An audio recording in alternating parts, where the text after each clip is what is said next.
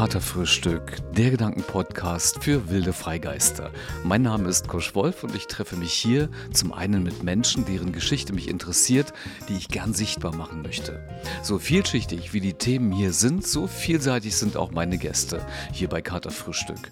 Da ich selbst unter anderem auch aus dem Bereich Fotografie komme, liegt es nahe, mich mal wieder mit jemandem darüber zu unterhalten. Und so ist es, dass ich heute Phoenix Rose zu Gast habe. Sie ist Nude Art Model, kommt aus Berlin und wir sprechen unter anderem über ihren Einstieg ins Model-Business, über ihre Hintergründe.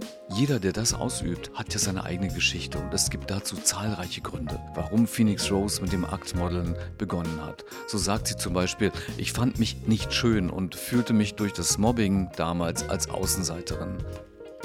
Heute gehört das Aktmodeln genauso dazu wie ihre Schauspielerei.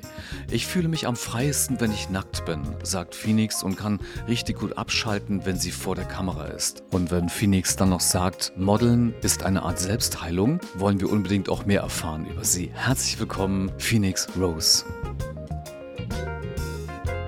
gerade wenn man jetzt irgendwie in der Aktfotografie ist oder so. Viele gucken sich die Bilder an, finden mhm. die schön, lassen ein Herzchen da und scrollen weiter. Ich mag aber gerne in meiner Caption nicht immer. Manchmal habe ich dann auch irgendwie nur, was mir dann da im Kopf ist, einfach runtergeschrieben. Aber ich mag auch gerne Dinge, die mir gerade im Kopf sind, Themen, mit denen ich mich gerade befasse, irgendwie bearbeiten in der Caption. Also ich benutze Instagram schon auch äh, bewusst als Output für einfach ein bisschen einfach mal rausschreiben, was gerade so in mir vorgeht. Ich finde das dafür auch ganz praktisch. Also ich weiß, dass natürlich im Internet und auch soziale Medien, dass da eine Gefahr irgendwo auch drin liegt, irgendwie sich auch darin zu verlieren und so.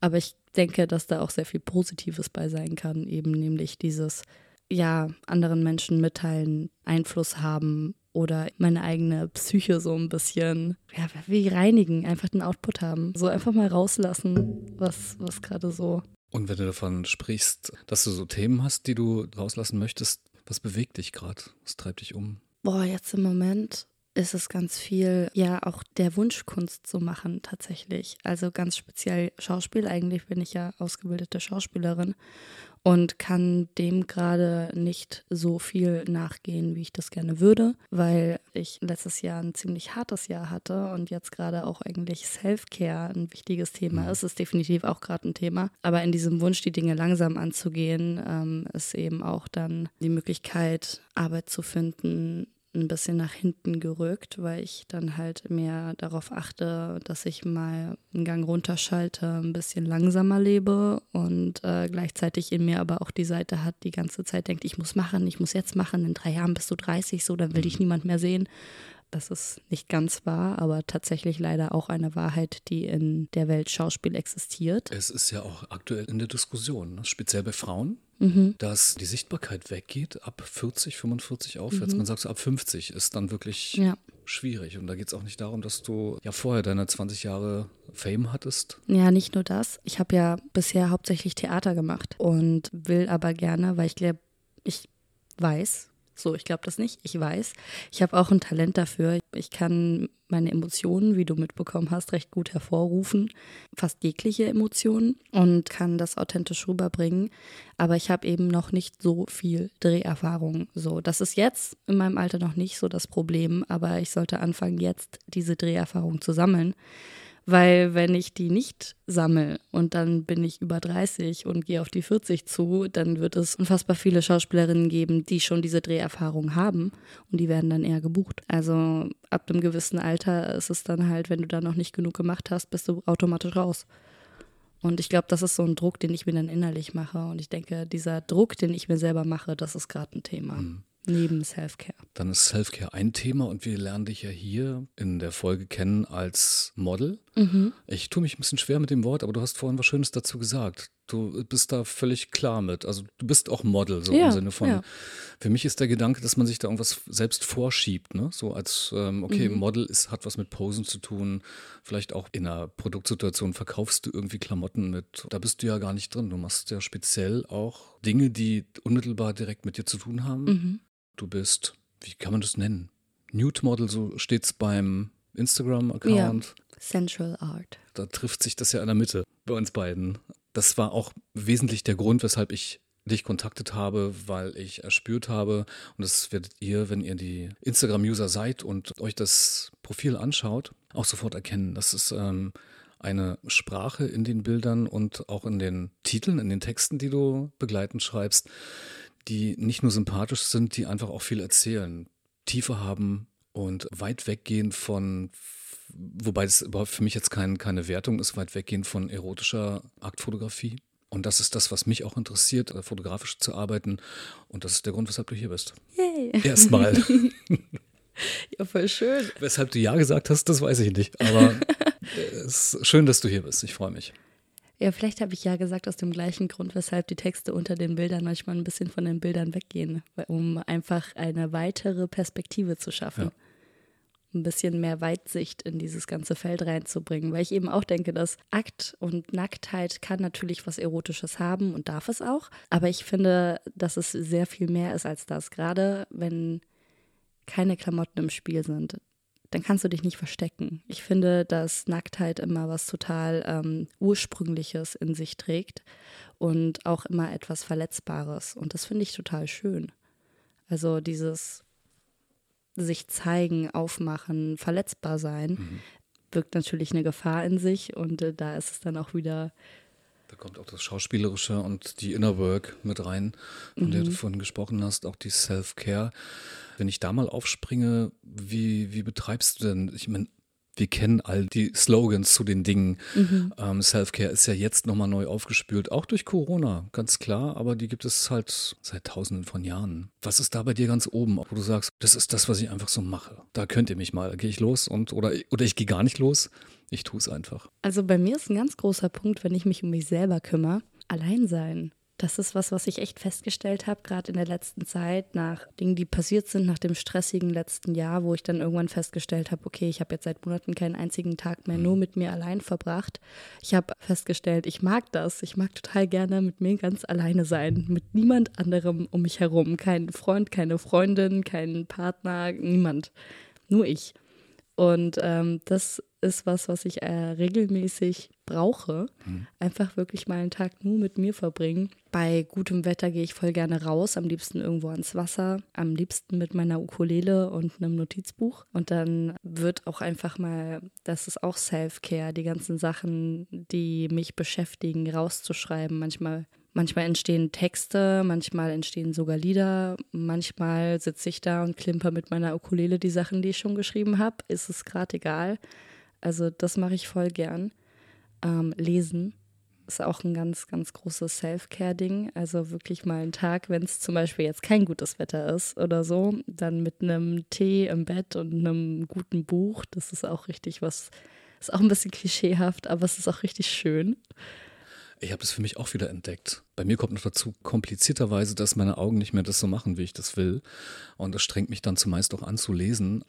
Ich tue es aber auch meinetwegen auch in Recherche zu den äh, Folgen, zu den Podcast-Folgen, Thema Hochsensibilität, all die Dinge, die mich so umtreiben. Da nehme ich schon Bücher zur Hand, aber ich liebe es auch, Hörbücher zu checken und auch mit mir dann in Stille ist es ja dann nicht. Stille ist ja dann doch nochmal anders, aber äh, mit mir zu sein. Ich glaube, da deckt sich das auch nochmal. Das ist für mich ein Punkt, den ich vor zwei, drei Jahren nochmal bewusst für mich angeschoben habe. Erlaube dir, mit dir zu sein und feier dich. Es ist so spannend auch, weil ich, also ich weiß nicht, ähm, Anfang 20 war das, habe ich festgestellt, dass ich das gar nicht kann, mit mir sein. Mhm. Also wenn ich viel Zeit allein verbracht habe, bin ich total depressiv geworden und da ging es mir richtig schlecht. Und dann habe ich irgendwann auch hinterfragt, wieso ist das eigentlich so? Habe irgendwann dann auch eine Therapie gemacht und seitdem festgestellt, ich brauche das. Also erstens, ich kann jetzt mit mir allein sein. Und äh, zweitens, ich will auch mit mir allein sein. Und jetzt bin ich an einem Punkt, wo ich merke, wenn ich das nicht regelmäßig tue, dann geht es mir schlecht. Also immer ab und zu mal so Zeit für mich haben und ähm, ja, und dann geht es auch wirklich darum, das ist auch so ein Punkt, dass ich dann nicht irgendwie in meinem Kopf bin, oh, ich muss jetzt diese Zeit produktiv nutzen, ich muss jetzt irgendwie all diese Sachen erledigen, die irgendwie noch auf der Liste stehen, ähm, sondern wirklich mal, naja, es geht jetzt nicht darum, irgendwie, keine Ahnung, die Unterlagen auszufüllen oder da noch eine Bewerbung hinzuschicken, sondern wirklich mal mich um mich kümmern. Das fiel mir relativ schwer, mich zu entscheiden, also hier in, mein, in meiner Wohnung zum Beispiel dann zu sagen, okay, ich fahre alles runter, bin digital raus so und äh, bin für mich, das brauchte Zeit. Also die erste Zeit bin ich einfach los. So mit dem Auto, mit meinem kleinen Van. Du hast ihn kennengelernt, den Minibus. Mhm. Und dann irgendwo hin, wo wirklich also maximal Vögelgeschrei war, Vogelgebrüll. Oh, das klingt voll schön. Genau, und an irgendeinem See oder so. Und total bewusst, nur mit mir allein. Also im Grunde die Stadtflucht, die wir ja alle irgendwie tatsächlich in uns tragen durch diese neurotischen Situationen in Berlin. Mhm. Ähm, oder durch das Leben hier, dass die Flucht nach vorn dann ins, ins Grüne ist. Und ähm, das hat eine Weile gebraucht. Auch dann, die Situation, vielleicht kannst du das auch so abschätzen oder sagen, wie es für dich war. Die ersten Stunden allein mit mir waren so, oh, dudum, dudum, oh, okay, was könnte ich denn jetzt machen? oh ich bin ans Handy ran und bin dann doch wieder so ein bisschen raus und ähm, das ist ein Prozess. Ich glaube, das ist auch jetzt noch so, weil wenn man nicht auf sich achtet, so wie du sagst, auch Self-Care-mäßig, kommt man ganz schnell wieder in dieses, ja, es ist für mich jetzt kein Hamsterrad, aber das ist so, es gibt ja immer irgendwas. Man kann sich mhm. schnell ablenken. Ich glaube, es geht darum, dass man auch lernt, Gedanken kommen zu lassen, sie zu begrüßen und wieder wegzuschieben, statt zu sagen, ah ja, okay, das muss ich auch noch oder so. Mhm. Oder du beschäftigst dich mit Problemen anderer. Auch ja. Ganz viel ist bei ja. mir so kenne ich auch, ja. Ich möchte auf das Thema zu sprechen kommen. Du und das Fotografieren. Du bist ja. erstmal vor der Kamera. Genau. Gibt es da eine Intention für dich, dass du sagst, könnte ja sein, dass ich dann irgendwann mal schwenke, weil du hast ja auch schon viel Erfahrungen, viel gelebt. Du hast mit einigen, die auch ganz speziell im künstlerischen Bereich in und um Berlin und vielleicht auch noch woanders arbeiten, fotografisch auch was gemacht. Mhm. Gibt es da deinerseits Ambitionen, auch mal die Seite zu wechseln? Ich weiß nicht, ich sage niemals nie. Mhm. Ich habe das jetzt so bewusst nicht vor wer weiß, ob das nochmal passiert, das kann ich nicht ausschließen, aber ich weiß auch jetzt, dass ich mich vor allem vor der Kamera halt am wohlsten fühle. Guck mal, ich habe jetzt so zwei Fragen, die mega plakativ sind, aber Internet sagt, wenn du die Fragen stellst, dann, dann, holst du deinen Gast, deine Gästin gut ab. Ich frage dich mal, wie bist du zum Modeln gekommen und was ist der Background, der mentale Background? Ja, spannend. Das war, glaube ich, Ende 2019.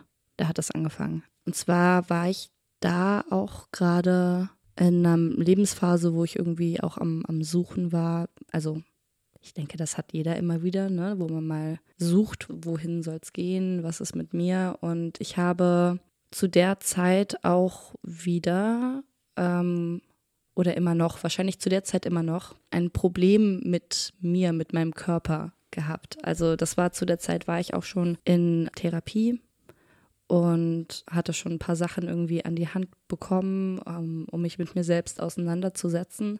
Habe definitiv festgestellt, da sind Baustellen. Können wir da kurz eine Klammer machen? Probleme mhm. mit deinem Körper bedeutet dann was? Ich fand mich nicht schön. Ich habe zu dem Zeitpunkt schon zwei Essstörungen gehabt. Mhm. Die zweite zum Glück war nicht besonders lang, weil da war ich schon in Therapie und habe direkt mit meiner Therapeutin drüber gesprochen. Aber ich bin eine von den, ich glaube, vielen jungen Frauen gewesen, die ein gestörtes Bild von ihrem Körper hatten durch das, was Heidi Klum für Scheiße in ihr mhm. Hirn gepumpt hat. I'm, I'm sorry. Aber so ist es. Ich glaube, du hast es schon ganz gut so gesagt. Mhm. Das hat auch natürlich noch mit anderen Sachen zu tun. Das hat auch damit zu tun, ähm, auch mit meinem Verhältnis zu meiner Mutter, mit äh, meinem Verhältnis zum Essen, auch damals in Bezug auf meiner Mutter. Da möchte ich jetzt gerade nicht zu sehr drauf eingehen, aber auf jeden Fall war es einfach so, dass ich äh, lange Zeit mit meinem Körper ein Problem hatte. Ich fand mich nicht schön. Ich fand immer irgendwas zum Aussetzen. Ich konnte mich oder meinen Körper nicht lieben und hatte aber das starke Bedürfnis danach gleichzeitig. Ich wusste, dass das so ist. Ich wusste, dass ich das ändern möchte. Ich wusste, dass tief in mir drin ich das eigentlich auch schon tue. Und das ist auch ganz interessant. Eigentlich war klar, dass ich das will und dass irgendwo tief in mir drin dieser Wunsch danach ist, ja. Ging das nur in dir selbst ab oder war von außen irgendwie ein Druck, bis auf das, worüber du jetzt nicht sprechen möchtest, aber dass dir irgendwas nachgeredet wurde oder ist es eine Projektion deiner, schöne Grüße an Heidi Klum oder auch keine schönen Grüße, dass du von außen auch darauf gestoßen wurdest, abgesehen von dem Ding? Also ich, ich bin in der Schulzeit gemobbt worden. Hm. Das wird definitiv auch was damit zu tun gehabt haben. Ich wurde eigentlich weniger für mein Äußerliches, soll heißen meinen Körper gemobbt, als mehr für meinen Kleidungsstil oder die Art und Weise, wie ich bin. Das weiß ich nicht, ob das jetzt so einen großen Einfluss darauf hatte, Hm. aber überhaupt dieses Außenseiter-Sein, dieses ausgegrenzt werden, zu viel sein, zu wenig sein, nicht richtig sein. Das ist definitiv was, was mich immer noch begleitet. Also wo ich auch jetzt immer noch merke, ab und zu, okay, da werden jetzt bestimmte Punkte getriggert. Du bist schon wieder der Alien, du passt nicht rein. Und ich denke, dass das natürlich auch irgendwo ähm, von mir selbst dann auch auf meinen Körper projiziert wurde, weil das auch zu dem Zeitpunkt, als das passiert ist, war ich schon in diesem Selbstbild von, ich bin nicht schön, ich entspreche nicht der Norm von schön. Was total funny ist, weil jetzt im Nachhinein, gerade wenn man jetzt irgendwie als Model dann aktiv ist, kriegt man ja sehr oft irgendwie gefeedbackt, oh, du bist so schön. Und das kommt auch gar nicht immer an. Also manchmal denke ich mir dann auch so, okay, na gut, wenn du das meinst. Da sind wir wieder bei der Frage, die uns vielleicht fotografisch interessiert oder auch nicht, aber so allgemein, was ist Schönheit und was bedeutet das für mich? Für mich ist jemand schön, der Mensch, der von innen strahlt. Klar gibt es so ein auferlegtes Heidi Klum-Ding und auch vor ihr schon und immer wieder in Generationen gewechselt aus Zeiten der Rubensmalerei. Da habe ich hier in einer Folge auch schon mal mit jemandem drüber gesprochen, was so das Idealbild eines Fotografen, einer Fotografin sein kann. Und es wandelt sich ja auch immer das Bild. Und für mich ist klar, also klar gehe ich auch mit, dass es perfekte Körper geben kann, perfekte Gesichter, einfach Ja. aufgrund ihrer Symmetrie. Mhm. Da kann man sagen, das hat schon eine gewisse Perfektion. Oder es ist einfach perfekt, aber es muss deshalb nicht schön sein. Es kann natürlich auch sein, weil den Menschen spricht man auch ja die Freundlichkeit, die Schönheit ab als Ja, Mensch. Ja. man sagt, ja, die muss ja eh ätzend sein oder so. aber auch da gibt es Gegenbeispiele und auch meinerseits Begegnungen, dass ich denke so, wow, was für tolle Menschen, für schöne Menschen. Total, ja. Und nicht nur in Bezug auf Models, sondern so ein Obi, der mich mit lieben Augen einwickelt und vielleicht einen herzlichen Spruch macht, weil er gerade sieht, wie ich mich als Musiker engagiere oder Mhm. wie das so rüberkommt. Der ist in dem Moment auch schön für mich. Ja, das ist sowieso immer total subjektiv. Absolut. Ich sehe das auch. Für mich ist tatsächlich inzwischen Schönheit ein Begriff, den ich vollwertig benutze, wo ich sage, schön ist für mich jemand, der von innen und außen schön ist. Also wenn jemand irgendwie attraktiv ist, von außen irgendwie ein nettes Gesicht hat, einen guten Körper hat oder so, dann ist er vielleicht ein attraktiver Mensch. Aber schön wird der Mensch für mich erst nur, wenn ich das Innere eben auch als schön empfinde. Und ein Mensch, der vielleicht von der gesellschaftlichen Norm der Schönheit abweicht, aber einfach eine total schöne, strahlende Persönlichkeit besitzt, den empfinde ich dann auch als attraktiv. Also der wird dann für mich auch immer schöner, je öfter ich diese Person anschaue. Und was ich auch festgestellt habe, kleinere Fehler, solche in Anführungszeichen Schönheitsmakel, die machen eine Person in meinen Augen auch immer noch schöner. Ich bin gar nicht so der Fan von Perfektion. Ich finde es schöner, wenn jemand unperfekt ist, als wenn jemand perfekt ist. Und auch das ist natürlich immer subjektiv und von Person zu Person einzeln. Ich möchte hier überhaupt keine Personengruppe auf irgendwie ausgrenzen oder keine Ahnung was. Dann bist du irgendwann auf die Suche nach deiner eigenen inneren Schönheit gegangen. Genau. Und wie hast du den ersten Schritt gemacht, ins Modeln zu gehen? Du hast ja schon von Anbeginn im Kopf gehabt, es kann jetzt nicht darum gehen, ins Heidi Klum-Business einzusteigen, also Parfum zu bemodeln oder so.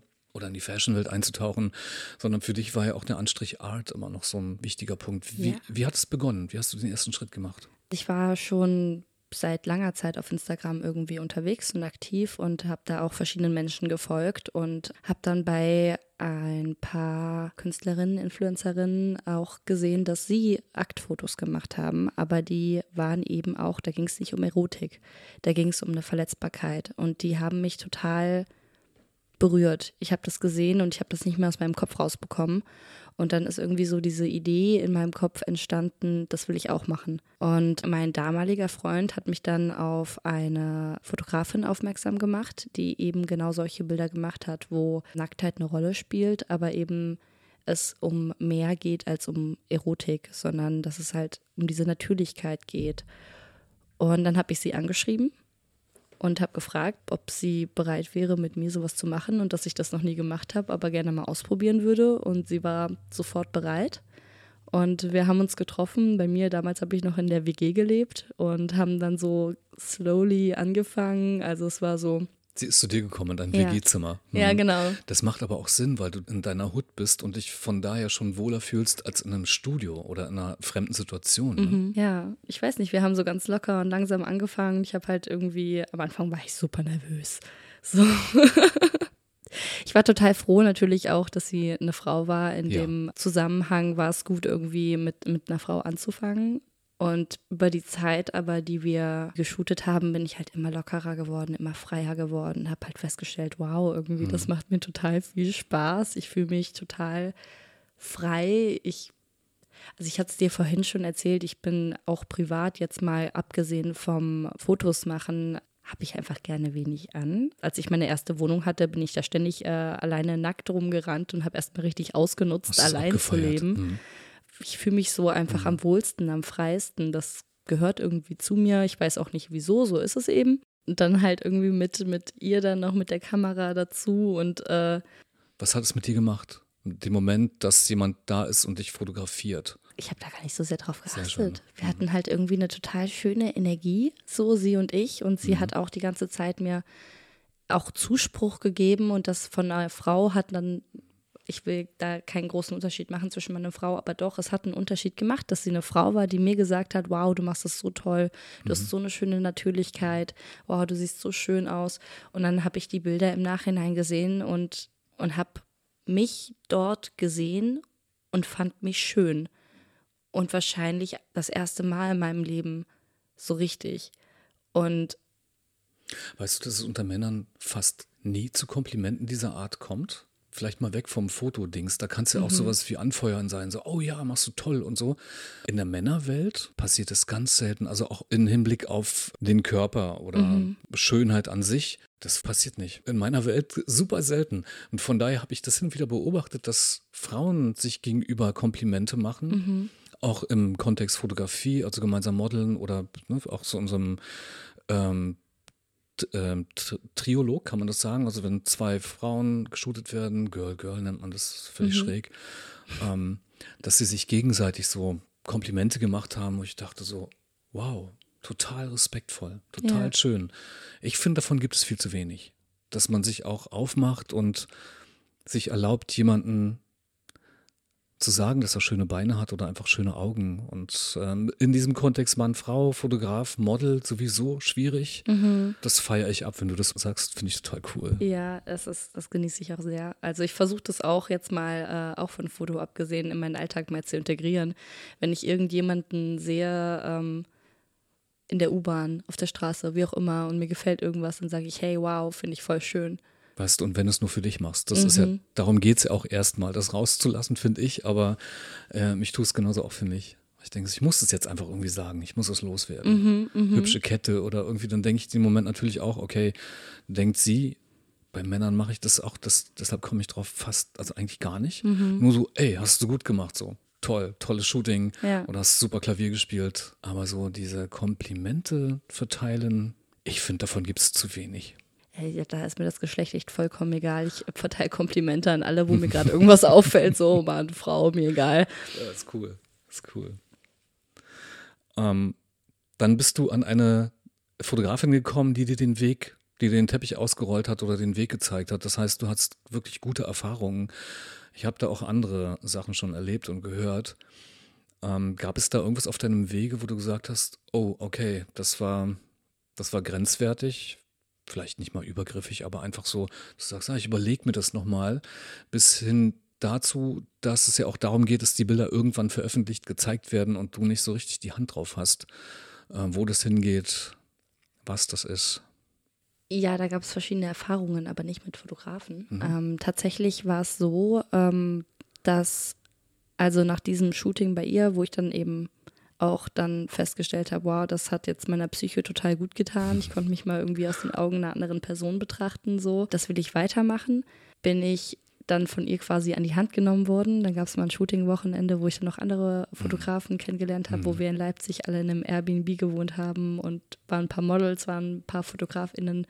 Und dann haben irgendwie alle miteinander hier mal Fotos gemacht, da mal einen Sekt getrunken irgendwie. Es war, es war super schön, es hat super viel Spaß gemacht, eine tolle Gemeinschaft auch einfach. Und da habe ich dann quasi von vielen so Tipps bekommen, ja, hier kannst du dich anmelden, da kannst du was machen. So, dann war ich mal eine ganze Weile durch diese Menschen dort, die mir das empfohlen haben, bei der Modelkartei und habe da dann Bilder hochgeladen und habe da dann auch neue Fotografen kennengelernt mhm. und habe aber immer und von Anfang an zu allen Fotografen, die ich noch nicht kannte, gesagt, wir trinken vorher einen Kaffee, wir lernen uns erstmal kennen und normalerweise auch mit einem eigenen Termin fürs Kaffee trinken und kennenlernen und dann bei einem anderen Termin shooten.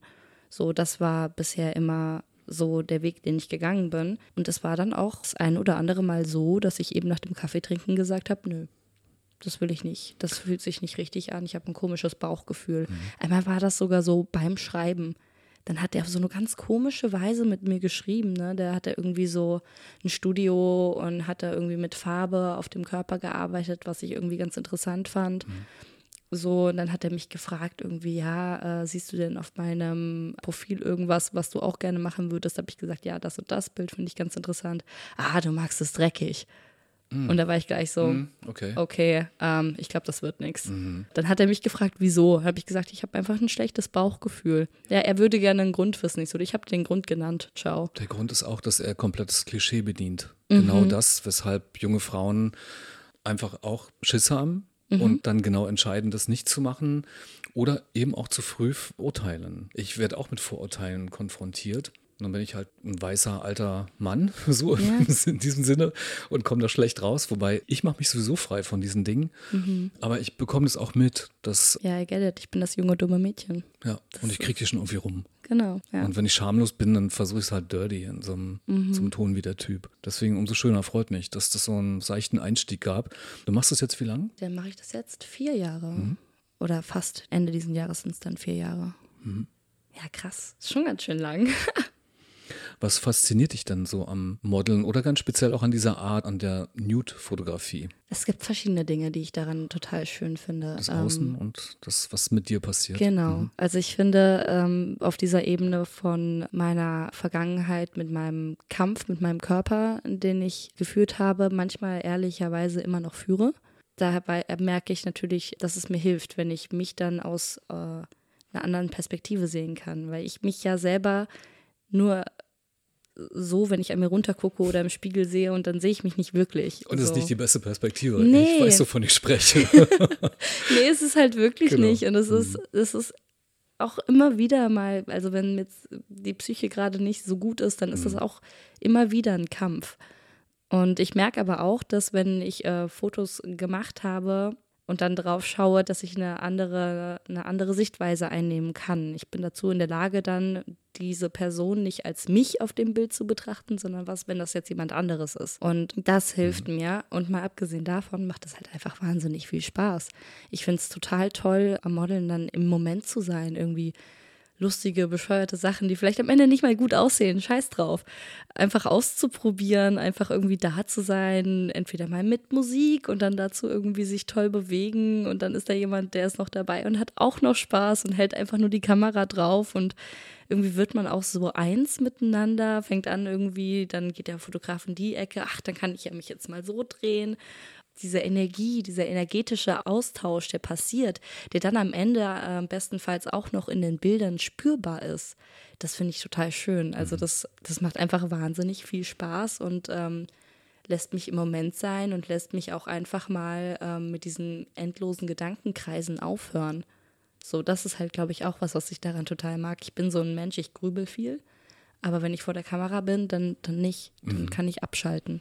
Und da bist du auch. Ich hatte ja das Glück, mit dir vorher zu shooten, dass wir uns kennengelernt haben. Wir haben also ein cooles Warm-up schon vorher für uns gefeiert. Mir geht es ja ähnlich wie dir auch, dass ich das liebe, im Moment zu sein. Aber was mir auffällt, oder es ist kein Aber, was mir auffällt, dass du auch jemand bist ähm, aus der neuen Generation der Nude-Fotografie vor der Kamera, weil es geht nicht um Perfektion. Es geht nicht um perfektes Modeln im Sinne von, wie halte ich meinen Arm, meinen Ellbogen oder wie schaue ich gerade, sondern genau, wir scheren den Moment und bin dann in irgendeiner Ecke als Fotograf. Dadurch entsteht nochmal was ziemlich Granatenartiges, was ich so vorher, in der, ich, ich meinte ja gerade eine Generation vorher, auch von Seiten der Fotografen wie kann ich das sagen? Also ich bekomme es mit in deinen Fotos, bei Insta speziell, ich kenne auch jetzt keine anderen, ich kenne mhm. dein Profil dort, dass es ganz bewusst einfach aus dem Moment gelebt ist und dass es ja. nicht darum geht, die Perfektion so nach außen zu bringen, die vielleicht auch mitschwingt, wenn du darüber sprichst, mhm. dass die Essstörung bei dir mal ein Thema war. Ich muss perfekt sein, alles gar nicht. Ich bin, wie ich bin und ich lebe den Moment und das ist das, was da mehr als cool rüberkommt für mich. Und ich bekomme da wirklich einen Umbruch mit, so einen Generationsumbruch. Ja, ja. Dass sich da was bewegt. Und das habe ich deutlich bei dir gespürt und gefällt mir mega, weil es genau das wegnimmt, diesen ganzen Ballast von wegen, ah, das, das traue ich mir eh nicht zu. Und wenn ich mich da sehe, ich glaube, genau deswegen nehme ich auch die Bilder, die ich auswähle, weil, weil es eben weil dieser in, in, mir dieser Anspruch nach Perfektion zwar vorhanden ist und ich dann bewusst dagegen gehe. Mhm. Weil ich mir denke, ich habe den Anspruch auch nicht an andere, warum soll ich den an mich haben? Und das ist dann auch selbstheilend. Also es ist einfach auch ein therapeutischer mhm. Anspruch. Deswegen empfinde ich das vielleicht auch so, dass ich dann ähm, diese Fotoshootings oft auch als sehr heilsam, sehr therapeutisch mhm. empfunden habe. Und dazu kommt ja auch noch, das hast du jetzt heute auch erlebt, das passiert nicht immer, dass ich auch Emotionen verarbeiten kann, dass ich auch meinen, meinen Schmerz, sag ich mal, reinbringen kann. Ich mache das mal kurz transparent für unsere HörerInnen. Wir hatten heute auch ein Shooting schon, also der Tag ist schon eine Weile. Da war das eine Situation, dass ich dir gesagt habe, wenn du mal irgendwie in die Stimmung kommst, wobei ich niemals gedacht hätte, dass wir so tief reingehen können, dann hab man im Hinterkopf, dass ich eine Ausstellung plane zum Thema Werden und Vergehen, eine Master-Headline vielleicht erstmal und hab dich damit relativ allein gelassen, ne? Ja. weil das war auch so mein Thema dahinter oder meine Idee, dir das einfach so, so mal zu kredenzen. Und was dann passiert ist, liebe HörerInnen, das erfahrt ihr in der nächsten Folge. Nein, natürlich nicht.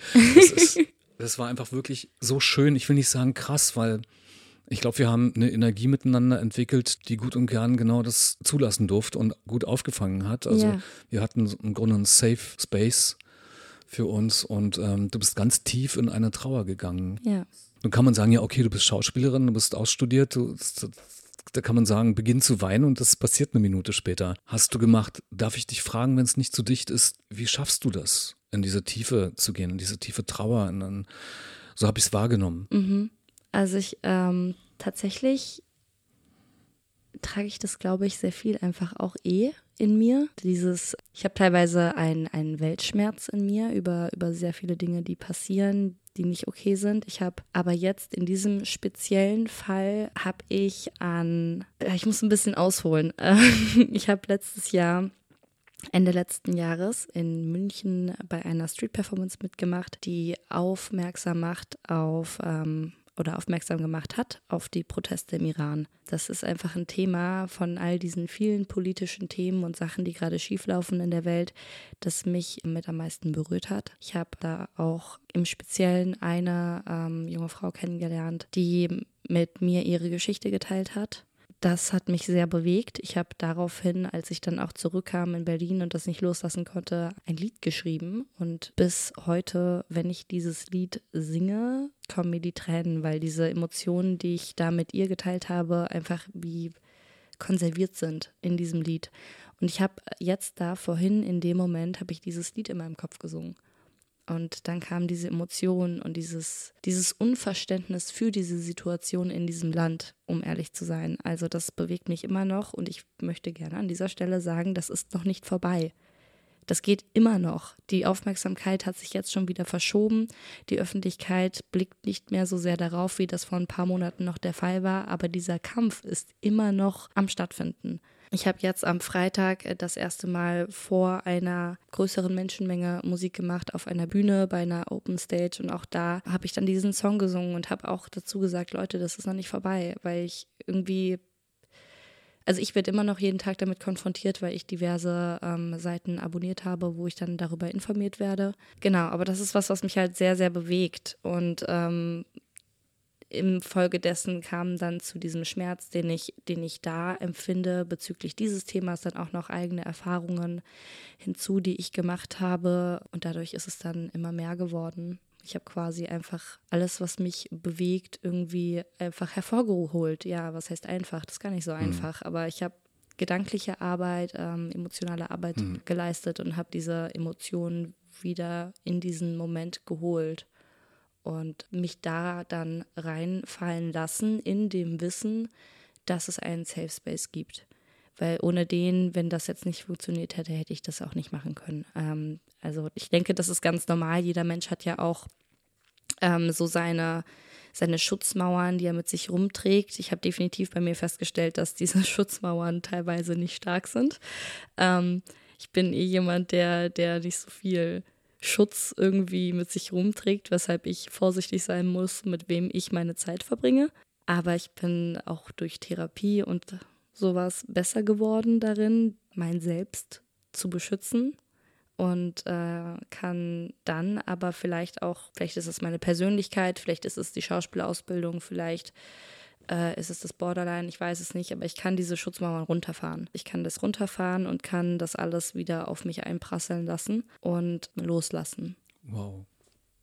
Ja. Es ist dann, äh, glaube ich, spannend, auch wieder rauszukommen. Also das ist, denke ich, also das Reinkommen war für mich nie besonders schwer. Das mhm. Rauskommen, das ist das, glaube ich, was ich über die Jahre äh, gelernt habe, besser zu machen. Also als ich damals in der Schauspielschule angefangen habe, bin ich auch oft schnell reingekommen, aber nicht mehr so gut raus.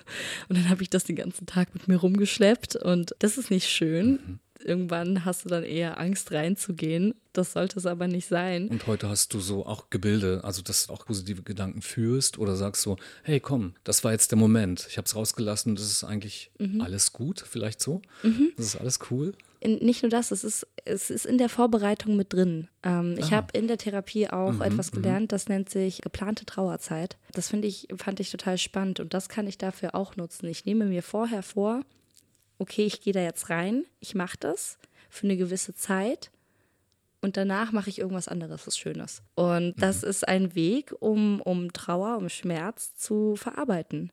Und ich habe damit angefangen, ähm, indem ich mir dann vorgenommen habe, okay, danach koche ich was oder höre einen schönen Podcast oder lese ein Buch oder ähm, dass du dich rausschwingst. Also das ist nicht so, dass die Tür zufällt. Das wäre nochmal die Frage gewesen, wie man mhm. es dennoch schafft, auch wenn man sagt, ich mache es mir danach schön. Aber die Trauer ist ja da. Mhm.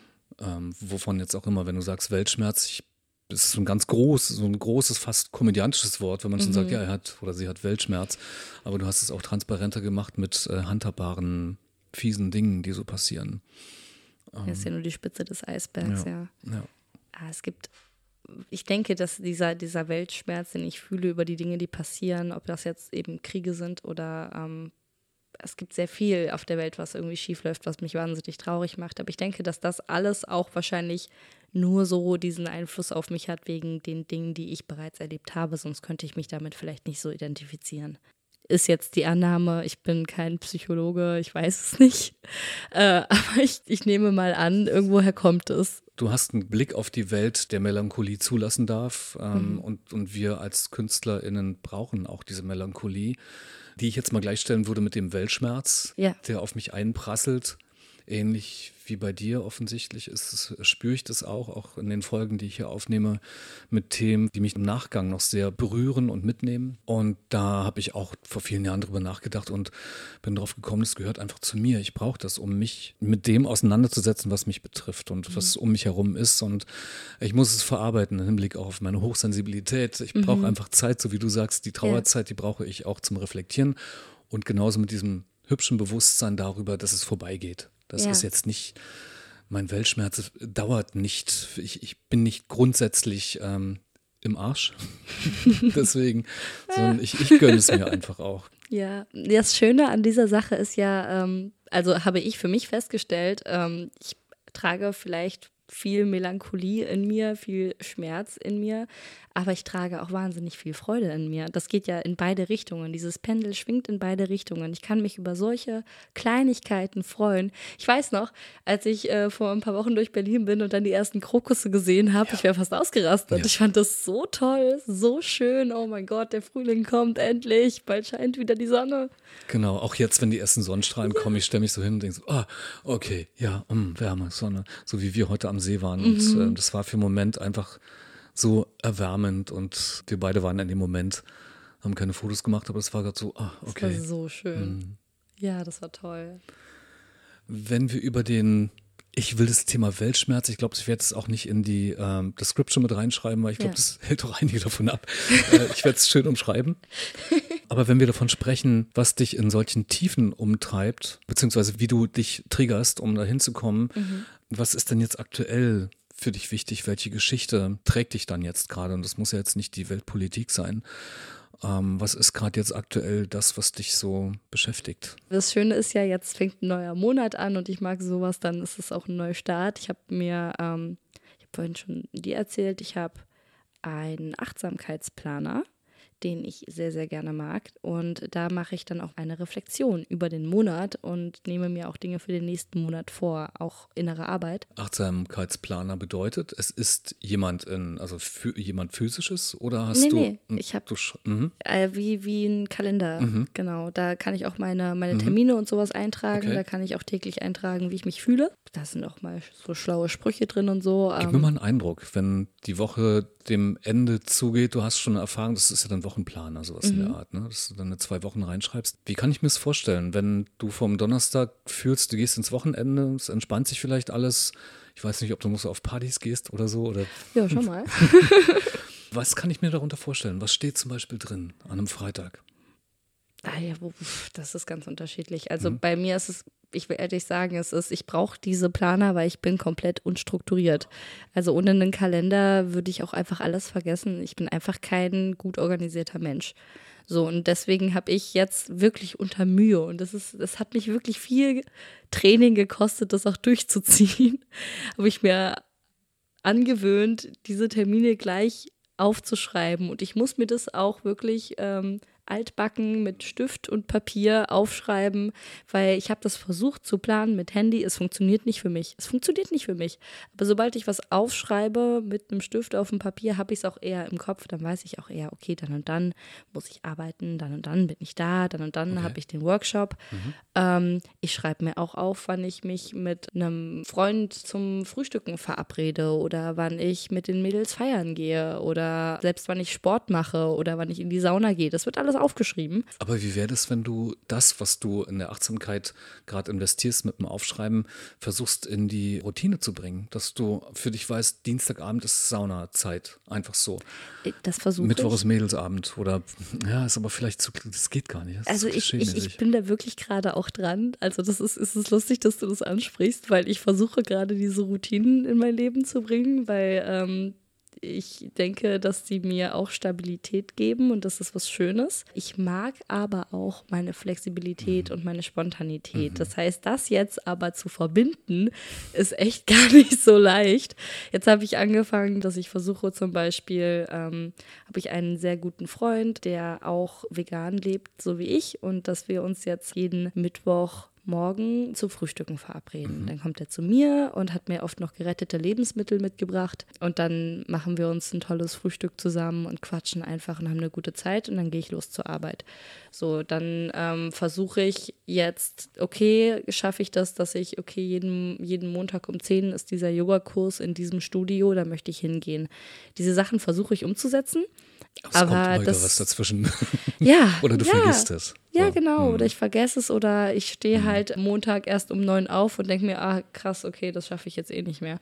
Aber ist es nicht beinahe ein doppelter Stress, wenn man sich eine Achtsamkeit in die Woche schreibt und dann mitbekommt, man kriegt sie gar nicht hin? So, das ist. Ja. Das ist nicht doppelt nochmal so eine Ohrfeige? Man sagt so, hey, du kriegst es nicht mal hin, dich um dich selbst zu kümmern. Deswegen haben die sogar in dem Planer, ich glaube, äh, ein Viertel des ganzen Dings ist am Anfang nur eine Erklärung von allem und auch von, wo man einfach mal sein ganzes Leben reflektiert und auch viele verschiedene Aspekte. Und da wird immer wieder, immer, immer, immer wieder wird einem eingebläut, es ist okay, wenn es nicht klappt. Es ist okay, wenn du das so nicht umsetzen kannst. Es ist total okay, wenn du es nicht schaffst, jeden Tag zu reflektieren, okay, wie viel habe ich geschlafen, wie viel habe ich gegessen, wie viel habe ich getrunken. Es ist praktisch, wenn du das kannst, weil dann kannst du irgendwann sehen, aha, okay, ich sehe, wenn ich immer nur zwei Stunden schlafe, dann ist mein Stresslevel ab Tag drei äh, gefährlich hoch. Das ist natürlich praktisch, aber wenn es mal nicht klappt, so drauf geschissen. Das ist tatsächlich so oft erwähnt worden, dass sogar ein Mensch wie ich, der sich wahnsinnig viel Druck macht, immer alles perfekt machen zu müssen, irgendwann dachte so, okay, weißt du was, ich bin jetzt sanft zu mir und wenn es nicht klappt, dann klappt es nicht. Dann habe ich diesen Termin da wieder rausgestrichen, dann habe ich hier nochmal was umgemodelt, das ist vollkommen okay. Was mir am allermeisten bringt in diesem Planer, ist etwas, was gar nicht so häufig gemacht werden muss. Und das ist eben die Monatsreflexion und dieses auf den nächsten Monat schauen. Mhm. Das ist nämlich total schön gemacht. Da kann ich einmal sagen, okay, dafür bin ich dankbar in diesem Monat, das habe ich gut gemacht, da ging es mir nicht so gut, wie ist denn mein allgemeiner Zustand gewesen?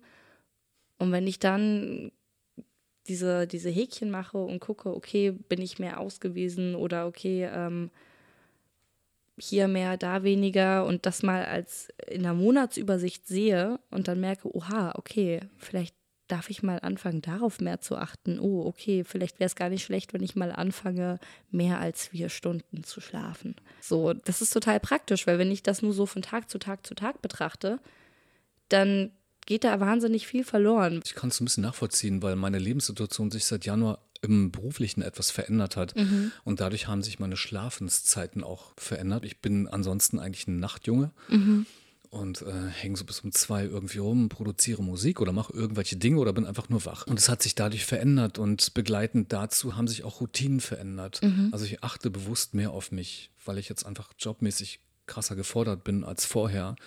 Und das passiert aber schon in einem gewissen Bewusstsein, aber auch viel unterbewusst, weil mhm. einfach so wie du auch sagst, die Struktur fehlt dir bei mir jetzt da ist, die vorher vielleicht auch nicht so, ja, am Anfang der Woche hatte ich mal eine Struktur wegen, ja, da war ich dann Musiklehrer, Montag, Dienstag oder bin ich auch jetzt noch, aber jetzt ist die Woche halt proppenvoll. Ja. Und ich muss mich sortieren, ich muss einfach gucken. Ja. Ja, mhm. genau. Und das ist, also ich habe definitiv für mich auch festgestellt, wenn ich, wenn ich mir morgens, äh, also ich brauche langsame Morgende. Ich, ich stehe gerne früh auf, das ist kein Problem so, aber ich brauche, dass ich, dass ich Stunden habe, um einfach reinzukommen in mhm. den Tag, dass ich ganz entspannt mir morgens dann meinen Kaffee mache, dass ich dann eine Runde Yoga mache und mich dann hinsetze. Am besten mache ich vorher Yoga und dann setze ich mich mit meinem Kaffee hin und mache mir einen Plan für den Tag. So, das ist jetzt sehr viel hinten runtergefallen mhm. im letzten Monat und ich hatte totales Chaos und hatte das Gefühl irgendwie, ich habe gar nichts gebacken bekommen. Äh, wahrscheinlich habe ich sogar ziemlich viel gemacht, wahrscheinlich war ich sogar sehr produktiv. Aber dadurch, dass ich mir das nicht aufgeschrieben habe und den Überblick verloren habe, habe ich, hab ich das gar nicht gemerkt. Ich habe festgestellt, wenn ich mir diese Sachen aufschreibe und dann eben Stück für Stück, Punkt für Punkt so, so abhaken kann über den Tag, dann merke ich, was ich gemacht habe. Nicht, weil ich sonst nichts tun würde, sondern weil ich es sonst vergesse, dass ich mhm. überhaupt was getan habe. Mhm. Weil ich diesen hohen Anspruch an mich habe. Das ist auch so ein Ding, was mich gerade beschäftigt. Sehr viel. Ich denke auch drüber nach, ist es nicht eine steigende Amplitude, wenn man sich so, klar, To-Do-Listen kennen wir alle, da gibt es auch Abhandlungen darüber, ob es sinnvoll ist, das mhm. überhaupt so zu nennen, mhm. To-Wish-Listen, überhaupt eine Liste zu haben, um dann in, die, in, das Scheitern zu kommen, zu sehen, man schafft es nicht und streicht es weg und ja. so. Das macht ja auch wieder was mit einem. Ja, das, das so. bei mir nicht tatsächlich. Mhm. Bei mir ist es wirklich eher so, wenn ich es mir nicht aufschreibe, dann, dann vergesse ich, dass ich es gemacht habe. Also ich, ich kriege total viel gebacken am Tag, aber am Ende des Tages denke ich, oh, ich habe nichts gemacht. Das ist total bescheuert. Ich weiß nicht, vielleicht bin ich auch einfach anders. Keine Ahnung. Ich stelle mir das ich versuche das für mich klarzukriegen, wenn ich etwas auf dem Plan habe, ich schreibe es nicht auf. Ich schreibe mir auch wenig auf, mhm. aber mittlerweile bin ich, muss ich einfach sehr strukturiert sein, weil ich mich mit Menschen verabrede und die erwarten ja. dann, dass ich da bin. Das ja. ist so, wenn ich da doppelte Termine habe, ist schwierig. Aber wenn ich es mir nicht aufschreibe und ich es vergesse, aber das kommt doch dann irgendwie wieder in meinen Kopf. Ja, aber ähm, dann ist es schon zu spät. Okay, und dann sagst du auch so, anyway, ist okay. Äh, okay. Mhm. Also, ähm, vielleicht ist es die Art und Weise, die, äh, wie ich es mir aufschreibe, hat ein Prioritätensystem. Okay. Also, ich habe eine, eine Sache am Tag, das hat die höchste Priorität, das sollte unbedingt gemacht werden. So, dann gibt es zwei weitere Sachen, die haben Priorität Nummer zwei. Und dann gibt es drei Sachen, die haben Priorität Nummer drei. Mhm. So. Wenn ich jetzt an einem Tag äh, das in der höchsten Priorität und eine oder zwei Sachen von der zweiten Priorität geschafft habe, reicht das vollkommen aus. Wenn ich die anderen Sachen auch noch schaffe, dann ist das nett, aber es ist kein Muss. Ich glaube, das Wichtige daran ist äh, für mich, dass ich eben diese eine Sache, die diese hohe mhm. Priorität hat, dass ich die mache. Und die mache ich ja meistens dann zuerst, weil die soll ja gemacht werden. Ist auch wichtig. Da handelt es sich dann irgendwie zum Beispiel darum, dass ich ähm, die Steuer einreiche oder Oh, dass ich hm. halt irgendwie äh, meiner Versicherung schreibe. Also diese, diese bürokratischen Sachen, die ich sonst normalerweise, und ich will ehrlich sein, die habe ich immer vor mir hergeschoben, bis, bis wirklich zum allerletzten Punkt, wo wo es noch gemacht werden konnte. Mhm. Bis weil zur ich- dritten Mahnung. weil ich es hasse. Ich Mhm. hasse es. Ich finde, ich bin auch ganz schlecht in Bürokratie. Also, wenn mein Papa mir nicht bis heute helfen würde, so wäre ich komplett verloren. Ich wäre ich wär komplett verloren. Ähm, Also ich brauche auch ein Steuerbüro, weil genau Mhm. die Dinge bei mir auch so passieren. Ich brauche einen Steuerberater, der mir sagt, hey Kosch, denk dran, Ende März ist wieder soweit, weil ich genauso, genauso auf die dritte Mahnung bis hin zur Schätzung beim Finanzamt warte und denke so, "Huh, warum? Und gerade wenn du im Fluss bist, du kennst es, wenn Ja. du die Dinge so anschiebst, ähm, Workflow und du deinen Flow hast über den Monat, kannst du ja deine Rechnungen schreiben und das alles so safe eintragen. ja, Mache ich aber nicht. Nee. So. Und da fängt's an. Genau. Ja, das, das ist halt das Ding. Solche Sachen schreibe ich mir dann auf und Mhm. ähm, das hilft mir, das dann auch zu machen, weil sonst mache ich. Ich mache dann schon, ich bin sehr, sehr gut im Prokrastinieren. Wie gesagt, ich kann, da habe ich wahnsinnig viel gemacht am Tag, aber nicht das, was ich hätte machen sollen. Ich würde gerne mit dir nochmal den kleinen roten Faden, den wir versuchen äh, aufzunehmen, Wie Es- schön, ich habe gerade dran gedacht. der es uns aber nicht so richtig, und das finde ich auch total in Ordnung, nicht gelingt, ihn zu führen. Nochmal zurück zu deinem Modeln und der Aktfotografie. Auf deinem Weg bist du ja schon vielen begegnet. Ja. Und du hast mit einigen schon gearbeitet, vor denen ich auch einen Hut ziehe, fotografisch, wo ich sage so, wow, toll. Gibt es da jemanden, wo du dir vorstellen könntest, mit dem möchtest du nochmal in nächster Zeit was machen? Den wir vielleicht gleich verlinken können, der dich hört? Ich, ich habe zwei Shootings nächste Woche mit meinen ursprünglichen Fotografen. Das sind die, mit denen ich immer wieder neu gerne auch einfach shoote, weil, weil es einfach eine gute Zeit ist. Das ist einmal Juri. Den habe ich damals bei diesem Leipzig-Wochenende kennengelernt. Der ist auf Instagram als Jurido TPH 2 und 3 inzwischen. Der wird immer wieder gelöscht, weil Instagram mag keinen Akt. Der macht ganz unterschiedliche Bilder. Da sind auch schon mal nochmal, wie soll man sagen, krassere Sachen dabei. Da geht es dann schon auch um Erotik. Aber ich weiß auch, weil ich ihn kenne, dass der nicht fragt, in die Richtung will er was machen, sondern der lässt sich auf seine Models ein. Und das finde ich super schön. Also ich habe zum Beispiel bei dem letzten Shooting mit ihm, habe ich mein Buch dabei gehabt, Shining von Stephen King. Und dann haben wir mit dem Buch ein paar Bilder gemacht, weil ich sagte so, ich hätte bitte gerne was in dem Stil. Ich habe da Bock drauf. Ich würde gerne mal ein bisschen Literatur reinbringen. Da war der sofort dabei. Klar, wie authentisch, wie nah. Ja. Mhm. Besser genau. geht's nicht. Ich finde es super, wenn man beidseitig in dem Bereich oder auch im künstlerischen Bereich, du kommst vom Theater, da wird es ähnlich sein, wenn der Regisseur, die Regisseurin einfach auch den Freiraum gibt. Mhm. Und ähnlich ist es auch bei mir in der Fotografie geführt, wie du sagst. Ich freue mich auch darüber, so wie es mit uns beiden heute war, dass das einfach im Flow entsteht. Ja. Wir waren einfach irgendwo und das war schon Inspiration genug. Ja, klar, genau Aha. so ist es ja auch. Ich lasse mich am liebsten vom Moment irgendwie inspirieren. Klar, ich habe auch mal Ideen, okay, das oder das. Aber auch das kommt meistens spontan. Wir sind da vorhin auf das Gelände gefahren, haben die Treppe gesehen. Ja, die sieht geil aus, lass mal damit was machen. So. Und oft entstehen dann auch die Geschichten von selber, die man da irgendwie auch drin sehen kann in einem Bild. Ich bin ja auch sehr gerne halt draußen im Freien, habe sehr gerne dieses Ursprüngliche in den Bildern. Ich mag das äh, wahnsinnig gern, wenn es halt so ein bisschen back to nature ist. Weshalb auch einer meiner liebsten Fotografen Daniel Anhut ist, der ja sehr viel auch in Lost Places fotografiert. Schöne Grüße an dieser Stelle. Ich weiß nicht, ob er Podcast hört, ob er weiß, dass ich einen Podcast habe. Auf jeden Fall liebe Grüße.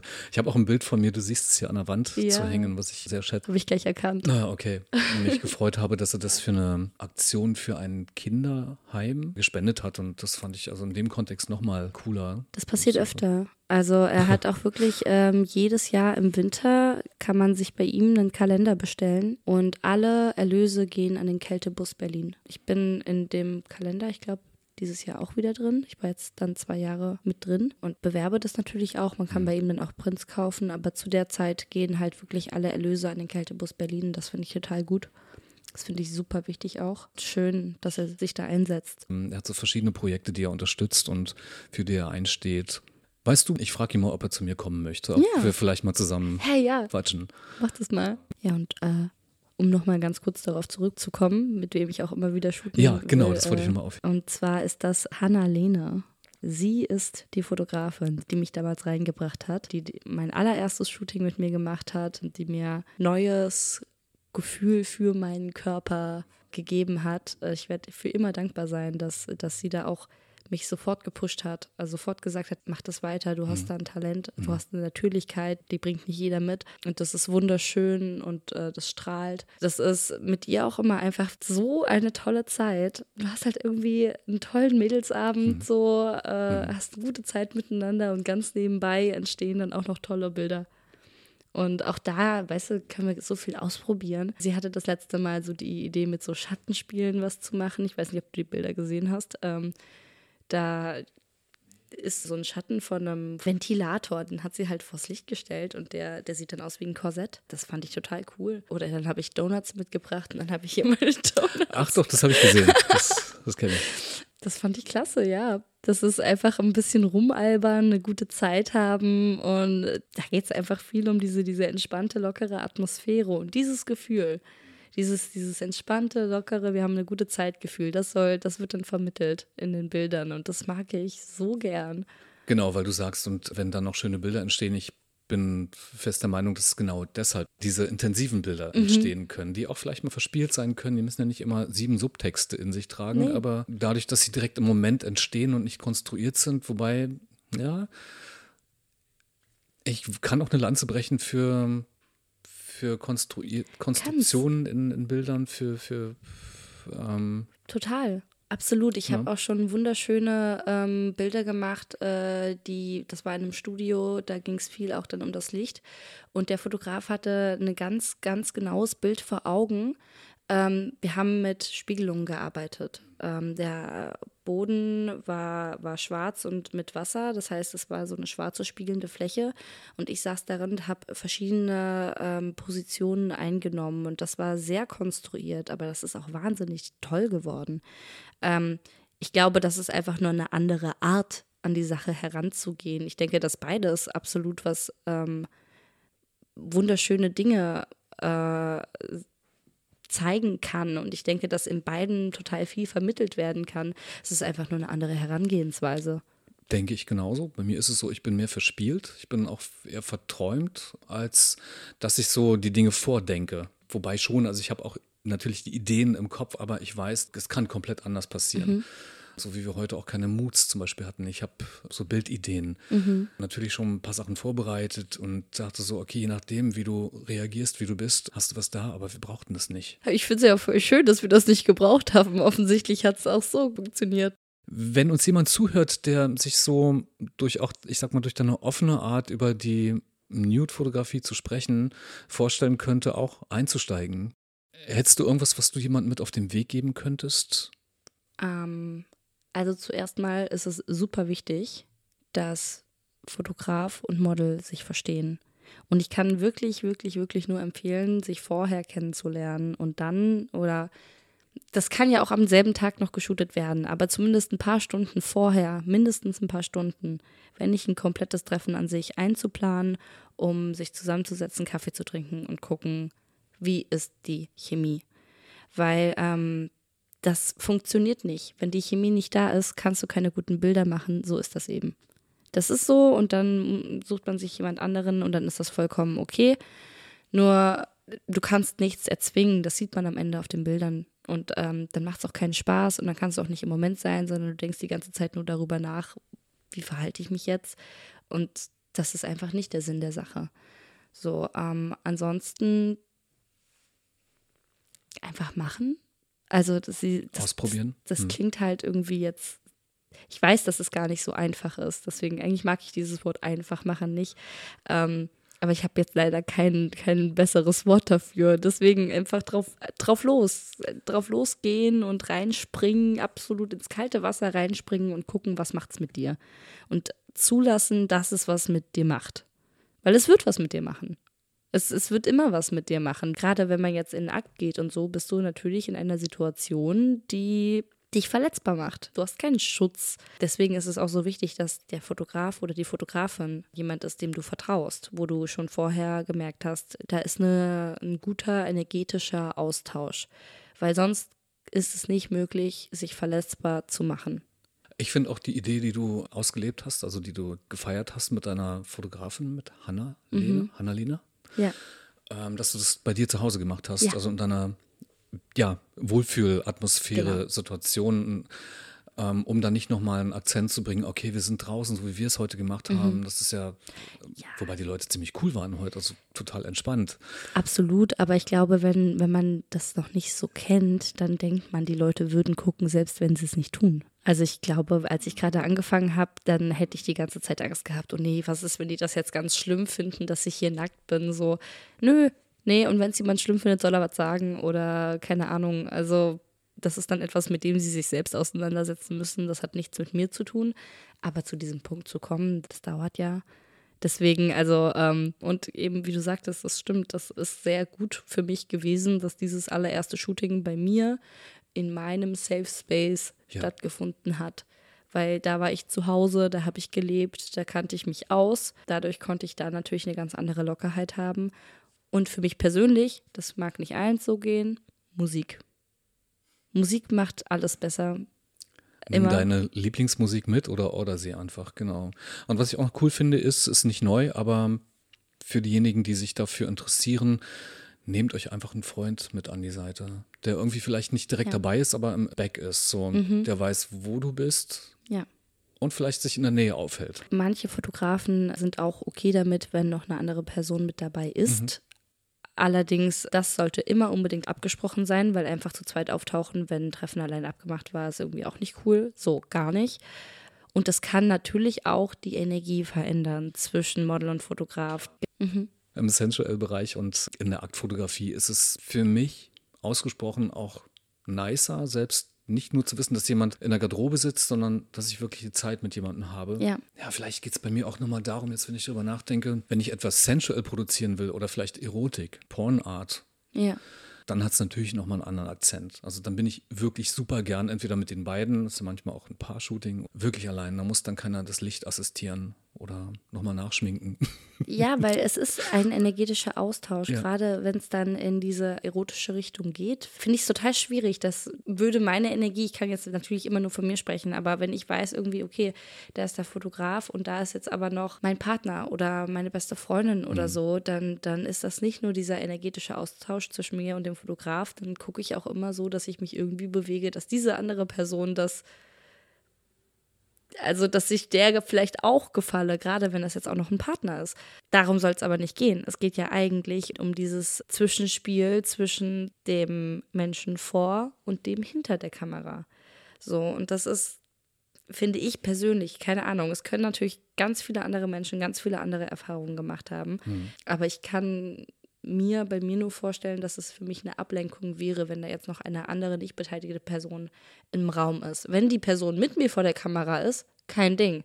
Das ist nicht das Ding. So ein gemeinsam vor der Kamera stehen ist nochmal was ganz anderes. Wenn wir schon dabei sind, gemeinsam vor der Kamera stehen, gibt es aktuell für dich Projekte, über die du schon sprechen kannst, die in Richtung Akt gehen, wo du ja mit mehreren am Set bist?